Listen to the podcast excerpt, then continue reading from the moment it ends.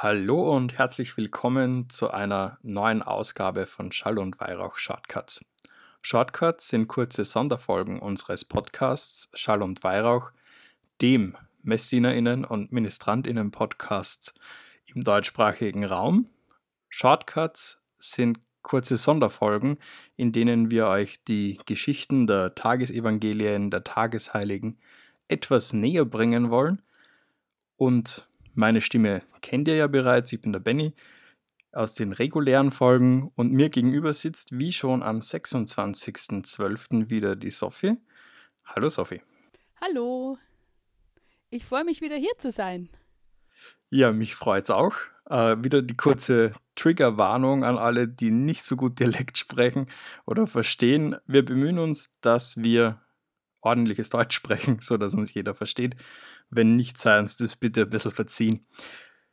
Ja, wir widmen uns heute einem nächsten Bruch eigentlich in der Weihnachtszeit nach dem 26.12., jetzt dem Fest der unschuldigen Kinder. Und dafür hat uns Tobias Bienert wieder die Geschichte zusammengefasst. Bruch Nummer 2 in der so idyllischen Weihnachtszeit. Nach dem Martyrium des Stephanus folgt am 28. Dezember das Fest der unschuldigen Kinder. Die Geschichte dahinter wird von Matthäus erzählt. Bevor die Sterndeuter das Kind in der Krippe fanden, kamen sie zuerst zu König Herodes und fragten ihn, wo der neugeborene König sei. Herodes gab ihnen den Auftrag, zu ihm zurückzukehren und ihm zu berichten, wo denn dieser neue König ist. In einem Traum wurde den Weisen aus dem Morgenland aber geboten, das nicht zu tun. Nachdem Herodes also nicht herausfinden konnte, wer dieser neugeborene König ist und er seine Macht gefährdet sah, gab er kurzerhand den Befehl, alle Knaben bis zwölf Jahre umzubringen. Jesus hat aber überlebt, denn, so berichtet Matthäus, Josef hatte einen Traum, in dem er von einem Engel den Auftrag bekommen hat, mit Maria und Jesus nach Ägypten zu fliehen. Das Fest der unschuldigen Kinder nimmt auch heute noch alle Kinder in den Blick, die Angst, Not, Elend und Tod ertragen müssen. Lieber Tobias, wieder mal Dankeschön für die kurze Zusammenfassung des Tagesevangeliums dieses Mal. Harter Tobak, muss man sagen, und du hast es mit dem letzten Satz ganz gut geklärt. Es sollen alle Kinder in den Blick genommen werden, die Angst, Tod, Elend und Not erleiden. Wir haben am 26. über Verfolgung, über religiöse Verfolgung gesprochen. Konsequenz von Verfolgung ist oft Flucht, und Flucht ist absolut kein modernes Problem, es ist kein altes Problem, das hat es irgendwie immer schon gegeben, wird nur irgendwie medial präsenter, weil die Medien präsenter werden. Äh, Flucht ist aber nicht immer was Großes und das ist durchaus ein Thema, das die Sophie auch beruflich angeht. Ja, genau. Ich arbeite nämlich in einem Kinderheim, ich bin da Sozialpädagogin und natürlich ist so ein Kindermord von Bethlehem was unheimlich Schreckliches und absolut Unvorstellbares. Da werden viele, viele unschuldige Kinder umgebracht, aber so im ganz, ganz Kleinen gibt es das auch bei uns. Also egal, wo wir wohnen auf der Welt, überall leiden täglich Kinder und das gibt es auch hier in Deutschland, egal wo man wohnt, egal wie gut es einem gibt.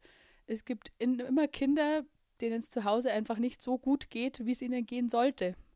Und mit denen arbeite ich dann eben. Ja, es ist oft, Kinder werden wo reingeboren. Jeder von uns wird irgendwo reingeboren. Die Systeme sind Gott sei Dank nicht mehr so starr, wie sie vielleicht früher waren. Man kann quasi soziale Schichten überspringen, man kann nach oben, nach unten. Die Durchlässigkeit ist eine andere als früher. Aber dennoch, wie auch der Titel des heutigen Fests schon klarstellt, es sind die unschuldigen Kinder. Ja, das ist immer so ein bisschen, natürlich hat man bei uns heutzutage durch unser Grundgesetz, durch ähm, ein im Vergleich zu anderen Ländern sehr stabiles Bildungssystem, durch die Kinderrechte, einen Staat, der sehr gut schon ist für Kinder im Vergleich zu Kindern aus anderen Ländern. Ähm, aber trotzdem macht es einen entscheidenden Unterschied, wo ich geboren werde, in welche Familie ich geboren werde, in welche Familie ich geboren werde. Das beeinflusst mich für den Rest meines Lebens. Das ist krass. Also das kann man sich, glaube ich, gar nicht so vorstellen. Na, das ist, also ich bin grundsätzlich auch froh, es klingt jetzt überheblich, vielleicht ein bisschen gefährlich, die Aussage. Ich bin schon glücklich, dass ich nicht direkt mitsprechen kann bei diesem Thema. Aber trotzdem finde ich es eine wichtige Aufgabe, irgendwie sensibel zu sein, äh, vielleicht zu sensibilisieren in diese Richtung hin. Und du erlebst es ja tagtäglich mit. Also für mich ist es ja doch irgendwer was Entferntes. Äh, aber wenn ich angehender Grundschullehrer bin und auch in der Schule in die Praktika was mitbekomme, ja. Aber das sind nur kleine Ausschnitte und Momentaufnahmen in einem ganz anderen Umfeld.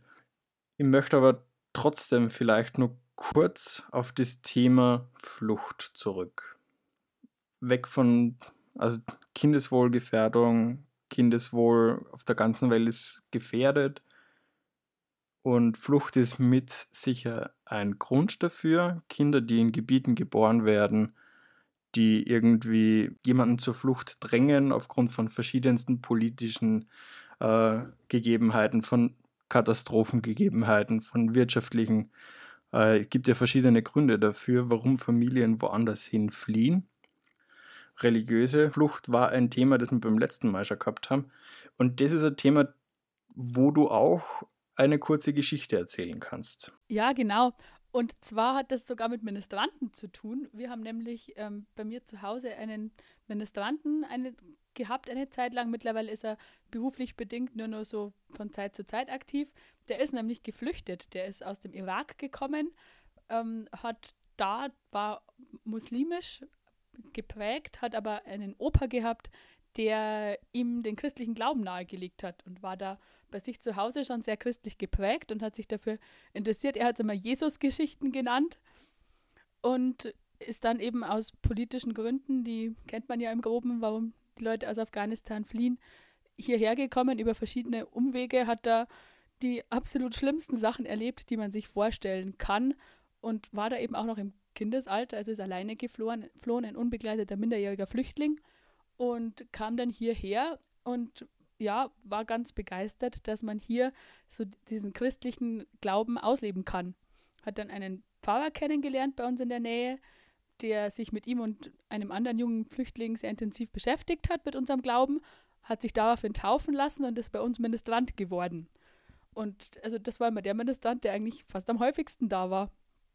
Der war fast jeden Sonntag in der Kirche und ist da voll drin aufgegangen. Und das Krasse war dann, dass er irgendwann den Abschiebebescheid bekommen hat, nach Afghanistan zurück, wo er ja schon seit langer Zeit nicht mehr war, und ähm, dann vor Gericht darlegen musste, dass er wirklich Christ ist. Und wir sind dann auch mitgekommen mit der Leiterrunde und haben uns dann da reingesetzt in den Gerichtssaal und das war Wahnsinn. Also die Richterin hat ihm dann hochtheologische Fragen gestellt, die wir nicht beantworten konnten, aber er dann zum Glück schon, um eben nachzuweisen, dass er christlichen Glaubens ist und sich nicht nur taufen hat lassen, ähm, ja, damit er nicht abgeschoben wird. Das war so die Fluchtgeschichte, die mir bis jetzt am nahesten gegangen ist. Und der ist mittlerweile eben hier gut verwurzelt, macht eine Ausbildung in der Krankenpflege. Genau geglückte Integration quasi. Ja, ich finde diese Geschichte irgendwie zweierlei sehr schön und faszinierend. Äh, und die kann irgendwie Mut machen, gerade in Bezug auf, auf dieses doch irgendwie grausame Evangelium, das auch Flucht dann zur Konsequenz hat. Einerseits das Glaube stark machen kann und die, die Festigkeit und der Verwurzeltheit im Glauben äh, einem Anhalt jetzt auch im, im wirtschaftlich, Gemeinschaft, gesellschaftlichen Sinne geben kann. Andererseits, dass Fluchtgeschichten äh, doch irgendwie zu einem, ich, nenne es jetzt sehr salopp, Happy End führen können. Äh, ich möchte jetzt nicht absprechen, dass dieser junge Mann viel, viel Schlimmes erlebt hat auf seinem Weg nach Deutschland. Äh, aber dennoch ist, steht irgendwie ein positives Ende da. Dass Total. Der jetzt, das hat ja, da haben, wir, ja, ja, sag. das, das, haben wir ja, das haben wir ja auch jetzt wieder am Anfang ähm, mit dem gleichen Start. Also der hat einen absolut ungleichen Start gehabt zu anderen jungen Menschen, mit denen er jetzt vielleicht in der Ausbildung ist. Aber im Endeffekt hat er es geschafft, sich da hochzuarbeiten. Wahrscheinlich auch ein großes Stück durch seinen Glauben. Durch den hat er dann zumindest hier Menschen gefunden, die ihm geholfen haben und die ihm jetzt helfen, hier ein selbstständiges Leben zu führen. Ja, und auch wenn uns jetzt diese Geschichte irgendwie ein positives Beispiel liefert, ist es nur eine von wahrscheinlich Millionen Geschichten, die irgendwie auf der Welt passieren, Fluchtgeschichten in allen Herren Ländern und Gebieten. Und wir haben im Vorgespräch irgendwie kurz vorgeschrieben, ja, oder beim letzten Mal eigentlich schon gesagt, es ist uns beiden irgendwie Anliegen, auf Moria hinzuweisen. Es ist weniger der, der gehobene Zeigefinger, dieses klassische Du, Du, Du und wir sind alle so böse. Aber es ist uns ein Anliegen zu sagen, hey, da läuft was nicht ganz rund, so wie es eigentlich sein sollte und gerade im Sinne einer christlichen Nächstenliebe laufen sollte. Genau, also uns geht es nicht darum, euch allen zu sagen, hey, Weihnachten ist vorbei, jetzt kommt wieder die harte Realität. Nein, überhaupt nicht, sondern wir wollen vielleicht einfach ein äh, bisschen dazu zu animieren, über den Christbaum hinauszuschauen, vielleicht in euer Umfeld einerseits zu schauen, gibt es da vielleicht Kinder, denen es nicht so gut geht, die nicht so aufwachsen, wie sie aufwachsen sollten, kann ich die vielleicht unterstützen? Und andererseits auch noch weiter zu schauen, in dieses Flüchtlingslager nach Moria. Das sagt euch bestimmt allen was, aber das hatten wir beide, glaube ich, sofort im Kopf es ist was, was man irgendwie im Bewusstsein haben sollte und Moria ist auch nur ein extremes Beispiel von vielen Lagern für Geflüchtete in Europa und weltweit. Und uns geht es darum, dass man auch ein bisschen dran denkt, hey, uns geht super gut, vielleicht geht es anderen nicht so gut und vielleicht findet man eine Möglichkeit, dort zu helfen. Ich glaube, allein schon, wenn man jetzt anfangen möchte zu suchen, ist der UNICEF immer ein guter Ansprechpartner die verweisen auch auf verschiedenste Hilfsprojekte, egal ob nur für Kinder oder für geflüchtete Kinder. Genau, so bis sie Weihnachtssegen weitergeben. Genau, und das war's auch schon wieder mit dieser Shortcut-Folge. Ich bedanke mich wieder ganz herzlich bei dir, Sophie, dass du dir diese paar Minuten Zeit genommen hast, um ein bisschen in dieses Evangelium und dieses Thema einzutauchen und deine Geschichte eures geflüchteten Ministranten äh, mit uns geteilt hast. Und wir hören uns dann am 1. Januar wieder mit der nächsten Shortcut-Folge. Und bis dahin, dir Sophie, eine gute Zeit, wie man in Franken sagt. Euch draußen bleibt's gesund, passt auf euch auf und tschüss. Bitte euch.